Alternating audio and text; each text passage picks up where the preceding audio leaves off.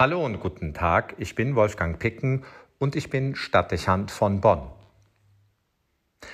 Das Motto der diesjährigen Adventspredigtreihe Im Licht stehen knüpft an den Titel der Kunstausstellung Licht und Transparenz an, die wir seit der Wiederöffnung des Bonner Münsters in der Basilika sehen. Auch der strahlende Glanz, in dem sich dieser Sakralraum seitdem präsentiert, legt es nahe, die starke Wirkung des Lichtes als Einladung zur Auseinandersetzung zu verstehen und Transparenz darüber herzustellen, was gegenwärtig unsere persönliche, aber auch unsere gesellschaftliche Realität ausmacht. Erst der ehrliche Blick auf die Wirklichkeit ermöglicht eine brauchbare Situationsskizze und ist Ausgangspunkt für eine angemessene Zielbeschreibung. Wo stehen wir also und wohin müssen wir uns bewegen. Eine Neuorientierung des Menschen mit Blick auf das Licht, das im Kontext unseres Glaubens als Symbol für Christus und die Wahrheit seiner Botschaft zu verstehen ist, eine solche Neuausrichtung ist seit jeher das Thema der Adventszeit. Ausrichtung auf das Licht und damit die Umkehr und Hinwendung zu Gott. Äußerlich verbinden wir das gerne mit dem nostalgisch-romantisch anmutenden Schein der Kerze. Sie beleuchtet eine Oberfläche, ohne dabei brutal zu sein. Ihr Licht bringt in uns Emotionen zum Schwingen, die wahrzunehmen und zu berücksichtigen wichtig sind. Wir sind als Menschen eben mehr als Ratio und Materie. Hier sprechen wir von Sehnsüchten und Hoffnungen, aber auch von Enttäuschungen und Verletzungen, die dieses fast zärtliche Licht langsam an die Oberfläche bringt. Nichts könnte das trefflicher ins Bild setzen als das große Werk Die Kerze von Gerhard Richter, das wir hier seit einem Monat in einer Nische der Nordwand sehen können. Bescheiden und zurückgenommen leuchtet diese Kerze zart und andächtig, defensiv geradezu und lässt ihr Licht auf das Innere des Betrachters wirken. Wir werden uns auch in dieses warme Licht stellen, damit der Prozess innerer Erneuerung unsere Seele erreicht. Vorher jedoch braucht es einen anderen Schritt. Wir müssen uns zunächst mit der äußeren Wirklichkeit befassen, die unser alltägliches Leben und das Denken unserer Zeit bestimmt. Manche Rahmenbedingungen unseres modernen Lebens könnten ein Vordringen zur Seele, auch eine Kontaktnahme mit Gott erschweren.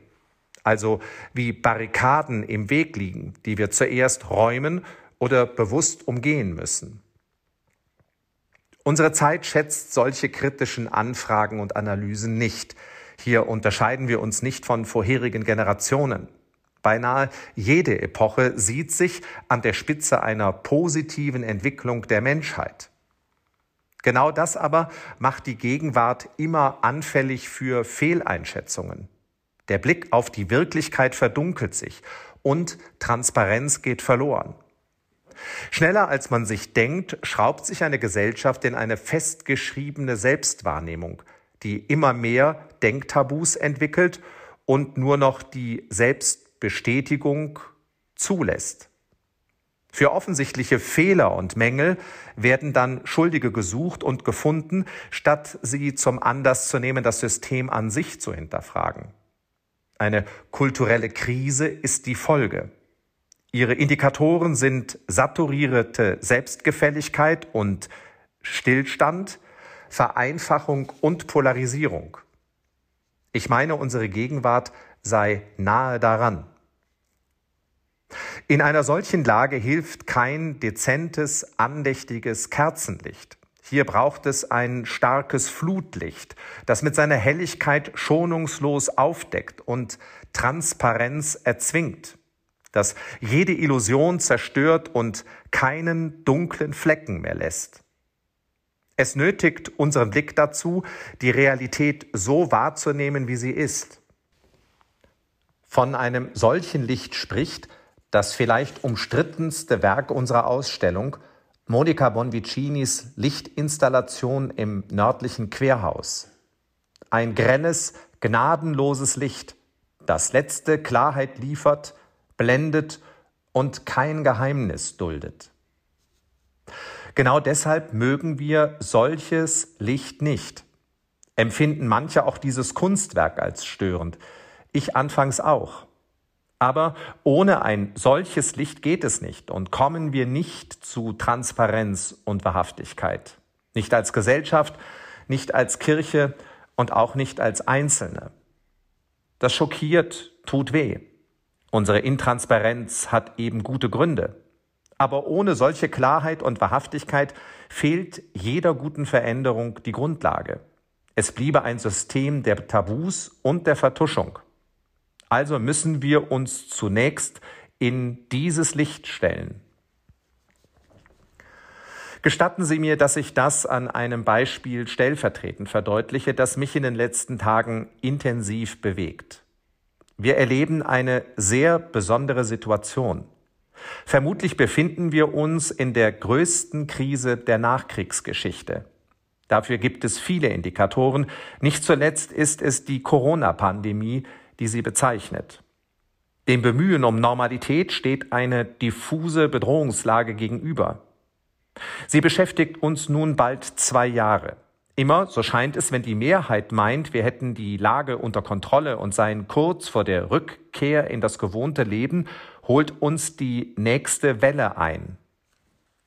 Ohne die praktische und ethische Relevanz von Impfungen in der Pandemiebekämpfung schwächen zu wollen, meines Erachtens gibt es gegenwärtig keine verantwortbare Alternative zur Impfung, werden wir aber doch damit rechnen müssen, dass wir sobald in unsere alte Sicherheit und Gewohnheit nicht zurückkehren werden. Die Nachricht von neuen Virusmutationen macht das sehr wahrscheinlich. Wir können diese Aussicht beklagen oder so tun, als gäbe es sie nicht und uns darüber hinwegsetzen. Viele Verhaltensmuster da draußen tendieren in diese Richtung. Das wird uns aber nicht weiterbringen. Wir könnten diese Lage stattdessen auch als Chance verstehen und sie als Infragestellung unseres Lebensmodells aufnehmen. Wir haben uns sehr daran gewöhnt, uns in Sicherheit zu wiegen und irgendwie jedes Problem für lösbar zu halten. Wir haben tendenziell beinahe jede ethische Hürde beiseite geräumt, wenn ein technischer Fortschritt möglich schien. Ein Forschungserfolg jagt den anderen. Die Lebenserwartung steigt seit Jahren beständig. Fast scheint es, als würde es nicht mehr lange brauchen, dann wäre auch die Unsterblichkeit des Menschen erreicht. Der perfekte Mensch, der eine neue Welt schafft und sich am Ende selbst erlösen kann. Ausgerechnet in dieser Zeit trifft uns nicht nur die erschreckende Feststellung von der Vergänglichkeit der Ressourcen und der Bedrohung unserer Existenz durch die Erderwärmung und die Zerstörung der Umwelt. Wir werden plötzlich zu Gejagten eines Virus, der unberechenbar erscheint und uns an unsere Grenzen führt. Die Addition all dieser Ereignisse wirkt wie der Lichtkegel, von dem die Rede war, wie die Lichtinstallation von Bonvicini, Sie konfrontiert uns schonungslos mit unserer Realität als Menschen. Wir sind unvollkommen, verletzlich, sterblich. Es ist irrsinnig anzunehmen, dass uns aus dieser Feststellung ein Impfstoff oder eine Klimakonferenz werden auf kurz oder lang befreien können. Es stimmt mich ernst und lässt mich nachdenklich sein. Obwohl es bereits zwei Jahre die Corona-Pandemie gibt, obwohl auch andere Probleme immer deutlicher werden, lässt sich nicht wirklich feststellen, dass eine grundsätzliche Nachdenklichkeit eingetreten wäre. Es macht den Anschein, als würden fast alle annehmen, diese Probleme seien durch menschliche oder vielleicht auch digitale Intelligenz überwindbar. Es erschüttert mich ein wenig, wie hartnäckig dieser Denkfehler ist. Er ist eigentlich ein Irrsinn der Vernunft ein anthropologischer Sündenfall, der uns in unserer Erkenntniskraft weit hinter das Wissen vorheriger Generationen zurückwirft. Ich erinnere mich an die Worte meines geistlichen Begleiters und theologischen Lehrers. Wenn die Anthropologie, wenn das Menschenbild nicht stimmt, kommt alles andere ins Rutschen und wird es schnell für den Menschen gefährlich. Der Mensch ist und bleibt, der er ist, begrenzt und endlich. Von dieser Einsicht sind wir aber heute weit entfernt. Der Glaube an den Fortschritt wirkt immer noch ungebrochen. Das ehrliche Eingeständnis menschlicher Grenzen fehlt. Und die Frage nach den letzten Dingen, nach etwas, was dennoch unserer Sehnsucht nach Vollkommenheit und Unsterblichkeit entspricht, die Frage nach Gott also, bleibt aus. Ich frage mich, wie viel Grad Klimaerwärmung, wie viel zusätzliche Wellen der Pandemie es noch brauchen wird, wie viel brutales Licht also auf unsere menschliche Wirklichkeit, bis die Menschheit neu beginnt, nach Gott zu fragen und mit ihm zu rechnen. Noch scheinen die meisten anzunehmen, dass es auch weiterhin ohne Gott gehen könnte. Diese Feststellung ist wichtig, weil sie den Raum prägt, in dem wir alle leben. Das erschwert unsere eigene Beziehung zu Gott. Wir sollen Platz schaffen für Gott und sogar an ihm ausrichten, mitten in einer Welt, die entschieden hat, ohne ihn zu leben. Das ist mühselig und raubt Motivation. Das prägt auch. Unterschätzen wir nicht, wir sind schließlich alle Kinder dieser Zeit. Deshalb ist es so wichtig, dass wir diesen tragischen Denkfehler markieren und uns gemeinsam vergewissern, dass es vernünftig und überlebenswichtig ist, dass wir nach Gott fragen und ihn in unser Leben einbeziehen. Das grelle Licht dieser Tage auf die Wirklichkeit unserer Zeit macht transparent, dass wir ohne Gott nicht überleben werden. Die Hinwendung zu ihm kann uns notwendige Orientierung darüber bieten, wer wir als Menschen sind und uns Impulse vermitteln, wie wir den gegenwärtigen Herausforderungen begegnen und in eine friedliche Einheit und in ein Miteinander mit der Schöpfung gelangen können.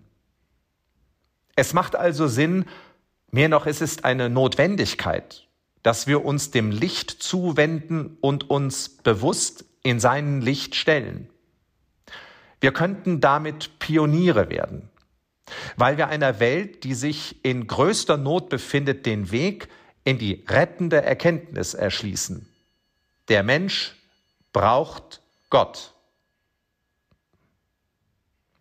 Wolfgang Picken für den Podcast Spitzen aus Kirche und Politik.